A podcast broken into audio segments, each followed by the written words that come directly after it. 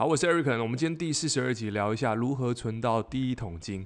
好，那第一桶金对你来说，你定义是什么？一百万还是两百万还是三百万？OK，那简单的定义来说的话，呃，目前简单定义就是一百万为第一桶金，会比较简单一点点。所以我们今天聊这主题，那后面呢会告诉大家，这个如果你要赚到第一桶金的话，后面三个策略跟方法可以帮助你快速去达成，因为我是透过这样的方式去做到的，所以我可以跟大家分享。好，那么今天为什么要讲的主题？是因为，呃，我记得我在以前很赚钱的时候，那个时候一个月也有赚超过十万块，但是怎么样都存不到钱。我觉得很纳闷，为什么我赚得到钱，但是存不到钱？我还发现哦，原来有几件事情做错了。那这个部分的话，我会把它留在后面会跟你分享。然后也告诉大家，因为最近新朋友非常多，然后我们这几集也因为大家的收听，然后点赞，呃，点评，然后让我们的这个。这个排名又变到商业类、行销类的这个又往前一步了，那感谢大家。那么如果你听到这边的话，跟大家分享这个频道呢，专门是在讲个人成长、组织行销、创业、赚钱，然后以及这个如何这个提高生活品质相关的议题。如果对这个频道有兴趣的人，记得按赞订阅，这样的话可以在未来在发更新的时候，你可以去听到这个主题，第一时间听到。那这个是让你知道一下，因为未来很多新朋友，所以特别还是讲一下。嗯，来，如果听到这边的话，记得在 Apple Podcast 记得按赞、五星评价，跟我分享。然后以及如果你是用 Spotify 的话，在 IG 限时动态艾特我，然后我们空中交流一下，那我会知道是谁在收听。我的 IG 是 Eric 黄九九。好，OK，那我们接下来就简单的就往下走了。第一个就是，呃，我们为什么要先讲一下为什么要存到第一桶金？很多人说，哎，我我为什么要存到第一桶金？有没有想过这个问题？就是好像是别人叫你存你就存，但是我自己的看法是，第一桶金其实就是一个第一个人生的小小的目标，就是在财务上面你必须要有个目标，因为财务上目标你没有去定，比如说呃定一个定一个数字的时候，你会觉得，哎，好像我赚钱是赚，然后我不知道什么数字是满足的，因为总不能说，我今天先存到第一间房子，那那个等级就更大了嘛。所以我觉得第一桶金会是一个蛮简单，而且是一个可达成的部分。这个目标是应该设定。所以当你设定这个事情的时候，第一个你有了目标，再来就是你有底气。为什么会这样讲？因为你今天你身上有钱的时候，你身上的能量状态是好，你才不会有一种匮乏感。就是你在打工的时候，然后感觉好像身上没有钱，其实身上没有钱、没有存款的时候。你那个气势就会感觉到，呃，会很明显感觉到有点虚弱的感觉，对，因为我可能以前虚弱过，我我大概知道这种感觉，跟身上如果有现金的时候，身上那个气势是不同的，所以你的底气会不同。再来是你的，呃，第二个好处是什么？没有财务压力。其实，在没有财务压力的情况下，你在做很多决策的时候，你才不会有走针的行为，就是为了赚钱而去赚钱。而会去忽略掉很多的该注意的事情，对，所以没有财务压力，我觉得是蛮重要的。因为如果你今天财务是很紧绷的情况下，你每个决定都在救火，那我会觉得这个是很没有生活品质的。所以早一点点解脱财务压力，再来就是，呃，我我觉得第三点蛮重要，就是好处啦。第三点好处就是你在累积财富的过程当中，其实这个累积财富的过程当中，虽然只是第一桶金一百万，可是。这个过程当中，他不断的去测试你，你现有的能力，就是说你的能力会不断的去扩张，而在扩张的过程当中，你可能学会了很多事情，可能学会了开始存钱呐、赚钱，或者是呃社群媒体，还是你开始学会业务技巧，你开始学会这个时间管理，可能都是诸如此类的部分，你学会了，然后你开始得到这个结果。每个人的课题不同。所以这个是一个，我觉得有点像是你在财务成绩单，你如果要交出一个至少六十分，以你现阶段的状状况来看，因为我看我的年龄层大概只有二十三岁到三十四岁之间，这个 range 比较多，所以我就先假设你们是这个年龄层的人。那我不知道这个年龄层的人对于存到第一桶金会不会有渴望？如果会的话，那当然听下去；如果不会也没有关系，因为你第一桶金存完，你可以再存第二桶嘛，第三桶，以此类推，都是一样的逻辑。而且我知道一件事情哦，当你存到第一桶金存到的时候，可能第一桶金会花你三到五年的时间，久一点可能五到八年都没关系，因为每个人的数字，呃，每个人的状况不同。但是先有渴望，因为你有渴望有目标，你就会推进了。好，那当你达到之后，你就会发现，诶，第二桶金会比较快，第三桶金会更快。对，因为成功的循环会复制，而失败的循环也会复制。所以我们 今天就要讲赚到一百一百万的三个步骤。好，那第一个步骤是什么？第一个步骤呢，就是你必须先下定决心，下定决心，就有点像是我们在做任何目标之前，其实你听我节目，你会听到后面，你会发现逻辑大概都很简单。第一个，找到一个决心，然后设定目标，然后方法怎么去做。其实任何事情都这样子，所以你会说啊，成功好像好像好像都差不多，因为成功的方法好像都差不多。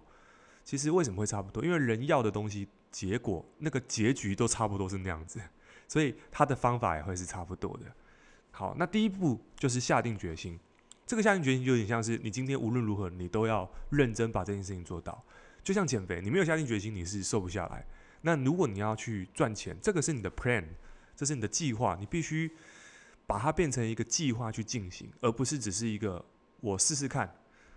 你只是试试看，你就会得到一个试试看的结果。你必须下定决心，你才有办法去全神贯注的在这个 plan 上面，你才有机会达成。所以第一步，我觉得是非常重要，你必须要下定决心。那你下定决心的方法可以有什么？就是你可以去，嗯，写在你的笔记本，写在你的记事簿，或者是贴起来，拿一个 A4。我自己，呃，如果大家要看我影片的话，你会看到我。这个我会用一个小纸条，一个便条纸，我会把目标贴在我的书桌、书桌上面，然后或者是在我的布告栏上面，我就贴上去。那你贴上去的时候，其实你每一次专注，应该每次看到的时候，你就会提醒一次，提醒一次。那你就会在那一天的行动上，我会知道哦，我今天的行动要做什么事情才有这个结果，就不会突然大大走针。我觉得这个是蛮有效的，所以你必须。下定决心，然后找一些方法去把它贴出来，然后去去用任何方式，就是想办法让自己认真看待这件事情。这是第一步，OK，非常重要。第二步就是你的拼图，呃，第一桶金只是拼图，因为你说第一桶金能做什么？其实，在以创业来讲，做不了太多事情。但是有一百万，有第一桶金，至少我刚刚说的好处就是你有底气，没有财务压力，累积财富、累积胜利的过程。这个是蛮重要，一百万只是一个小拼图啦。所以，如果你今天这个拼图要达成的话，我们先看一下一百万，我们把它拆开来看，那就是时间跟数字。好，我们简单来猜一下，如果你要做到一百万，我们来看一下怎么做，就是你每个月要多存多少钱。如果假设你一年用一年时间来达成的话，那你每个月要多存八万三千三百三十三块。OK，先不要想怎么做，你只是先知道就好了。我在后面会讲。好，第二步，第二个就是。如果你是用两年的时间，你每个月要多存四万一千六百六十六块。如果今天是用三年的时间，你每个月要多存两万七千七百七十七块每个月。那第四步，如果就是用四年的时间，就是每个月多存两万零八百三十三块在每个月。那第五年，如果你是用五年来达成的话呢，你每个月要多存一万六千六百六十六块。OK，所以时间。一到五年你自己抓，甚至如果你要再往第六年或第七年去做都没问题，因为每个人的财务状况是不同的。但是你必须先拉出一个时间跟数字，你才知道说，哎，我我可以从我可以哪个 plan 是适合我，我我可以从哪个 plan 去慢慢去我去做。好，所以定出时间跟数字之后，然后再来，因为你有清楚的数字，你就会产生方法。所以你这个地方一定要先把它。优先出来，所以你看到，诶，我现在每个月，如果你今天光只是把这件事情算出来，那我就会看，诶，我现在收入，我去算算看，我可能从多久时间开始，我就可以达成。就是你宁可，就是你宁可用十年，只要你现在假设你现在是二十岁，你有这个意识，三十岁至少你有一桶金嘛。对，我记得我自己存到第一桶金的时间是在二十五岁的时候，二十五岁的时候。然后那个时候，我记得在二十岁的时候，我还负债七十万。但是那个时候在负债七十万的时候，我就在想，如果我户头一百万就超屌的。那时候我还负债七十万，所以重点永远都不是看你现况如何，而是去看你未来想要是什么。那我那时候就在想，我那时候负债七十万，然后信用卡都刷爆了，然后都不能去用了。然后可是我还在想，如果我户头一百万，那那就是超屌的一件事情，因为我渴望，因为我下定决心，所以我开始在这个列出了我的这个 plan。我的 plan 是什么？其实很简单啦，说穿了就是几个简单的方法，就是优先分配顺序，就是钱的优先分配顺序，这个很重要，因为钱是有限的，钱在其实钱没有无限啊，就是一个人赚到钱的分配才是赚重点，可能赚多赚少，但是分配这件事情是适用于所有人的。呃，简单的公式是什么？收入减掉存款才是你的支出。那我先讲为什么我以前收入高的时候，我还是存不到，我还是赚不到，是因为我以前是支出减掉这个呃收入减掉支出，然后最后才等于存款，就是我拿零头去存。各位，如果我今天用零零钱去存，那我就没有下定决心了，我只是顺便来存钱，我没有积极的存钱，所以在心态上，我只是一个顺便搭顺风车的感觉。那当然。结果很，结果当然就是很直接反映在我的存款簿上面嘛。可是我转换一个心态，就是，诶，我就是从收入减掉存款才是支出，我从这个地方去做。那有一本书叫做《用十趴的财富成为有钱人》，我之前讲过这本书，它里面讲到，无论如何，就是你收入拿出来的百分之十，要先支付给自己当做储蓄用的。对，那那个时候我在用的时候，我的比例是拉蛮高，我拉到三四十趴。坦白讲，蛮硬的，因为收入的三四十趴，其实那个时候就已经是是是是蛮蛮紧绷的。可是我认为这个部分是，这也是为什么可以很快速的原因，因为我做的比书中提议的数字还要再高。好，那 这个是给大家参考的。好，公式是什么？收入减掉支出，呃，收入减掉存款才是你的支出。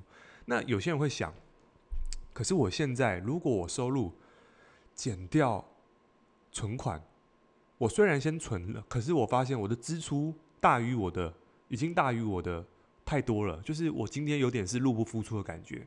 那这个地方就已经明显到感受到一件事情，这件事情只是反映了你在财务上的漏洞。那我们要接下来就做下一个步骤，就是断舍离，就是一定有些原因是让你的财务是漏漏洞的状态。各位，如果你今天有没有拿过纸杯？喝过纸杯？如果这个纸杯下面戳了一个洞，OK，那你可能还喝得到水，喝得到水没有问题。但是你放在那边的时候，你就会发现，过了十分钟之后，或过了一分钟之后，你就发现那杯水慢慢就不见了，你都喝不到。然后你再加新的水进去，然后它还是会不见。原因是什么？因为底部破了一个洞，没有去补起来。所以在我们财务上面，我们这个洞是什么？我们就从断舍离这这件事情去看，其实要存到一百万，我认为只要把这个这件事情做到，你就已经成功几率可以高达百分之九十五了。对，因为大部分会拿掉你的钱，其实不是你赚的不够多，是因为你的钱都流掉了。好，来断舍离第一步就是，其实断舍离的概念就是保持简单，然后保持极简，就是很多事情是不需要你去花费的。因为在现在这种物质主义主导的这种社会下，你看广告，你看朋友圈，你看什么，就感觉好像消费主义至上。那这个跟我们的这个痛苦指数有关，因为当痛苦指数上升的时候，其实在娱乐消费的这个数字就会稍微的比较高一点点，对，就没有储蓄的概念。那这个地方是是大家可以去看，比较比较这个痛苦指数高的城城市，像美国，你看他们都没有储蓄的习惯，所以他们负债比是非常高的。好，所以断断舍离第一步就是呢，减少开支。那我觉得在开支上面，嗯，因人而异，但是我自己的观察是有两个支出是非常高的。第一个就是车子，四轮车，你可能觉得诶，开车还好，缴贷款，可是我跟你讲。缴贷款是每个月从你的口袋拿钱，那你真的去想，你真的需要一台车子吗？因为你去想哦，今天一台车的燃料税跟牌照税，这只是一步哦，你每一年要缴，再加上你的这个保养，再加上你的汽油，再加上你的，有些人还会改车，对，有些人还会装一些有的没的，有些人装导航，有些人会装其他在车上装一些什么赛车座椅、方向盘，然后有的没的，然后喇叭也改。那老轮圈也改，所以你知道买一台车，它的隐形支出是非常大的。你不要只看那台车的价值，你要看它后面衍生出的各种的奢侈呃，各种的这种这种隐形支出，它其实都要算在里面。很多人都没有算到这一块，所以你今天光不要去太急着去买一台车的情况下，你就可以加速你去存到第一桶金的速度。那你去想。如果你今天是住在台北市或新北市，我觉得啦，其实你可以稍微的去调整一下自己的生活节奏。很多人说：“哎，我今天我到那个地方，好像一定要开车才会到。”在台北市，我自己待过，其实大部分其实捷运或者是公车都还蛮方便的。那你可能会说，这样子好像少了自由。可是你，可是我我觉得，如果你今天在赋予这个时间跟空间，你给他一个学习的机会的时候，他其实可以弥补你没时间学习的状况。OK，就是说你今天搭捷运或者是你坐公车的时候，其实你可以听 Podcast，你可以去看书，你可以学习，这就变成你没有时间学习的一个这个这个要怎么讲 cover，它可以 cover 这一段，所以这个时间可以拿来这边用，那反而我觉得是好的，又可以帮你省钱，又可以帮你学习，就是这个地方你赋予它这个这个。这个效能的时候，它就会诶，又学习又成长，又可以省钱。对，但是如果你今天是住需要开车的话，那我觉得今天你车子不要开太好，不一定要买什么进口车，就是能到就好。因为其实车子折旧很快啦，不一定要买新车。好，这是我个人的看法。因为你今天买新车，你到第二年，其实 轮子一折一一落地，那个折旧率就已经先是先是这个。直接砍三分之一了。好，OK，所以车子是一个蛮大的负债。再来就是什么？网络游戏。我以前对这件事情没有什么特别概念，因为我觉得我我玩有网络游戏已经是我国中的时候，我记得玩天堂，那时候玩一百五十块的那个天堂，然后包月，然后那时候很省着去玩，所以我那时候花过钱。可是出了社会之后就没有再花钱。可是我发现。以前的同事跟现在看到有些男生、女生好像也也也有，但我我发现比较多的男生有那种氪金玩家，会去储值去玩那个手游，我就觉得哇，真的真的太难以置信了。然后最近看到网络影片，有人花几十万、几百万去氪金玩手游，为了拿到什么宝物，我都觉得难以置信。然后最后最然后之前呢，认识一个这个直播的这个一期直播的一个。一个主管，反正呢，他们就是在签一些网红，我就跟他聊，我说到底是谁会抖内，就是到底谁会突然丢一个游艇，然后丢一个奖金给这个直播主，我搞不懂他们在想什么。就然后他说，他入这行的时候也搞不懂为什么会有人这样子，可是真的就有人这样做，就是钱没地方花。有些人他为了得到注意力、得到支持跟肯定，他用花钱来去得到满足感。好，所以 网络游戏、手游这个是一个开支蛮大的一个漏洞的。OK，所以这是第一个第一个洞。第二个就是什么？减少玩乐。好，减少玩乐什么意思？在疫情之前，很多人会去旅行，可能会去去哪里玩？去哪个饭店？然后去民宿、去 villa。我个人觉得玩是很好的，但是如果你的 plan、你的计划是进行的情况下，我建议你在旅行这一块先 先让它变成你的。优先顺序的最后面，为什么？因为你去想，你今天旅行，第一个是你今天玩的时间，你已经没办法去增加你的收入了。OK，那你可能说啊，我今天工作，我今天上班，我要好好犒赏自己。可是你去想，如果你你今天你已经是上班了，你用这个方式去犒赏自己，那代表你今天赚钱的能力已经没有办法去很优化了。你又去多花这个钱，那是不是就会让你前进的速度变慢了？可能还往后退。所以你今天光是去呃出国旅游，像我之前有一个朋友，他开心就说：“哎，带女朋友去关岛玩，两个人一趟回来二十万就没了。”那他一年会出国两次，那这样两个人加起来就四五十万了。哦，原来出国那么贵，因为你还要住宿，你还要买吃的，你还要有的没的，这些东西加起来，附加的成本加起来，其实都还蛮惊人的。所以有些习惯如果能够调整。那么其实速度就变快。这边不是叫你说不要旅行，我认为你可以去旅行的方式是，呃，你可以做一个呃 bonus，比如说你今天这个你加速了这个进度，多存了多少钱或多赚了多少钱，把赚到的钱再拿去投入在一个账户里面，然后时间到的时候再去玩，可能会有点辛苦，有点压缩。可是你要知道，因为你压缩的目的是为了达成目标，因为我们在做这件事情，我们还不是很有钱的状态，所以我们必须舍弃一些我们平常在做的事情，我们才有办法去达成目标。不然的话，我们只会在原地踏步。所以旅行这件事情其实是蛮蛮烧钱的，蛮伤荷包的，尤其是家族旅行。哦，如果真的要玩，我建议你用 bonus，比如说你多赚的钱，你做业务或者说你做的这个公司有 bonus 有奖金，你拿 bonus 再去玩，OK，那是 OK 的。好，那再来下一步，断舍离有一步很重要，就是减少噪音。减少噪音什么意思？就是当你在执行这计划的时候，也许会有人说你干嘛那么辛苦？因为你在前面你减少开支了嘛，你本来的朋友圈或者是你本来减少，你本来会去出去玩，突然不出去玩。那那些你本来志同道合的朋友就跟你说：“哎，你干嘛？你怎么都不出现？”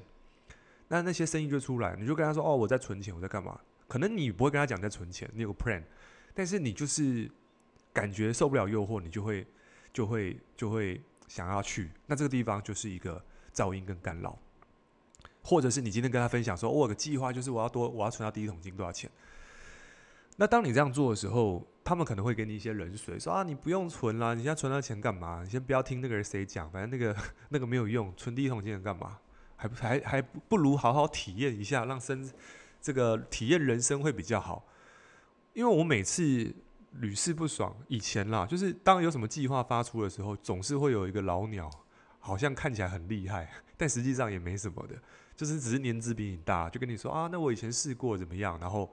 就是要让你不要，让你让你普通一点了，说啊，那不要不要这样做。那有些人可能就被干扰，OK，所以你必须减少这些噪音。好，再来找到漏洞。我刚刚说过，其实你的小洞，你的洞没有补起来，那么其实我们是没办法去存到钱的。所以几个洞刚刚有讲到，那再来就是呃几个小洞，我觉得这个地方可大可小，但是我觉得第一个信用卡，如果你现在用信用卡的人。我建议你就是尽量用现金。信用卡如果真的要用，你把它缴清，就是因为你信用卡假设额度是十万，你刷了十万，你是负债十万，所以你只是预借了未来的钱。可是你在刷的当下，你没有付钱，没有感觉。所以有些人说信用卡就是古柯碱，在财务上面的古柯碱，你用的时候没感觉，但是你会依赖它，一直用，一直用。然后每次缴账单的时候，一笔钱就是我就突然缴了四五万、十万的那个。这个信用卡的这个账单缴出去十万块都没了，可是你真的花到十万块吗？也不一定哦。只是因为你有一张信用卡，所以你因为有信用卡，你到哪交易都很方便，因为看不到钱嘛，你就感觉一直花。对，所以我觉得，嗯，减少信用卡可能是一个还不错的方式，或者是你不要有循环利息。OK，你要用信用卡可以，但是你就是一次缴清，不要循环利息。OK，这是第一个，然后再来就是呃。这个借款借贷，那借款当然有分很多了。第一个是你，你可能跟银行有如果借贷的话，就是赶快把它还完，因为利息都是有的。好，那我觉得有一点就是有个漏洞，就是朋友借钱，朋友借钱还好，因为朋友不借其实还也还好，所以你不要借朋友钱，因为借朋友钱你就要打算这笔钱不要拿回来，因为拿回来，第一个你们两个关系的友谊就会变质了。所以如果你要维持你跟朋友关系，记得千万不要借钱。OK，也不要跟别人借钱，你不要借别人钱，也不要跟别人借钱，这是大原则。你宁可跟银行借钱，也不要跟亲朋好友借钱。好，这是很重要的。还有再就是家人借钱这一件事情，就有点又牵扯到家人会借钱这个这个事情，这又有点牵扯到这个道德的绑架。有些人啊，这个因为家里要帮忙啊，我以前养你呀，怎么样的，或者是我以前就是这种各种家人要钱的理由都很。很多啦，有是不方便工作，或者是家人就不想工作，在家里面就是半退休，自己觉得自己可以退休，对，然后或者是家里有负债，或者家里可能呃买房子需要叫你去帮忙 cover 的这种，那这个怎么办？我觉得我不能够做什么结论，因为这个毕竟不是我的家庭，所以你如果遇到这个状况的话，我只能说，如果是真的很夸张的，真的很夸张的。那真的很夸张，可能是什么？就是家人拿钱去赌，去做一些有的没的。那这个时候，你不要滥用这个，就家人之间不要滥用这个东西。如果你真的知道家人是很夸张的，那你就 OK，你就要保持距离。OK，这是我的良心 建议。但是如果家人是哦，你可能家里需要帮忙，或者是帮忙生活费或帮忙房房租、房贷之类的。如果是这种情况下，我觉得那问题是出在我们身上，因为父债子还，或者是父母养育，我们今天帮忙去 cover，这个其实只是验证了我们有没有在这个出社会之后努力工作。你可能说啊，可是我以前就是。以前我爸妈的收入也不需要人家 cover 就可以过活，我现在我的收入那么少，我还要 cover，我感觉过不下去。对，我了解，因为我们都是过来人，所以也因为这样子，所以我们才有努力的理由。所以你应该把这件事情当做礼物。如果你家人这件事情给你造成压力或困扰，那我认为这是一个很好礼物的时候，就是诶，看你怎么去想。也因为我收入不够，我又要存钱，我收入不够。也这样子，所以迫使我去做些改变。因为你知道，就是上班族的收入，那就那是这是那么固定的事情。其实你把你的收入乘以十年，你就算得出多少钱了。所以你为什么会一直在那个地方不变？是因为你没有足够的动机跟理由。所以当你的家人突然跟你借钱，或者说你突然觉得哇钱不够用，或者是突然你想存一百万，因为动机改变之后，你就会寻找很多方法。再来，你要多久时间达到什么数字？那个是看你的。工具而定，所以你可以回听我上一集打造收入、被动收入的方法，你可以去找。可能你开始去，也因为这样子，你可能开始去找一些网络的工作，或者是找有一些高收入的技能的，你可以开始学习。然后你就开始去运用你下班的时间，然后去学习一个技能。像我有个朋友，他那个时候是高阶的工程师，做房子的高阶工程师，一个收入有六七万，也不算低，也刚刚好。那因为他就觉得太累了，所以他去学一个技能，他去学徒手按摩，诶，收入比以前高，而且他也觉得蛮开心的。就因为一个技能，让他又多了一个多了一个技能出来。OK，所以我觉得只要有技能在，你一定都可以创造收入。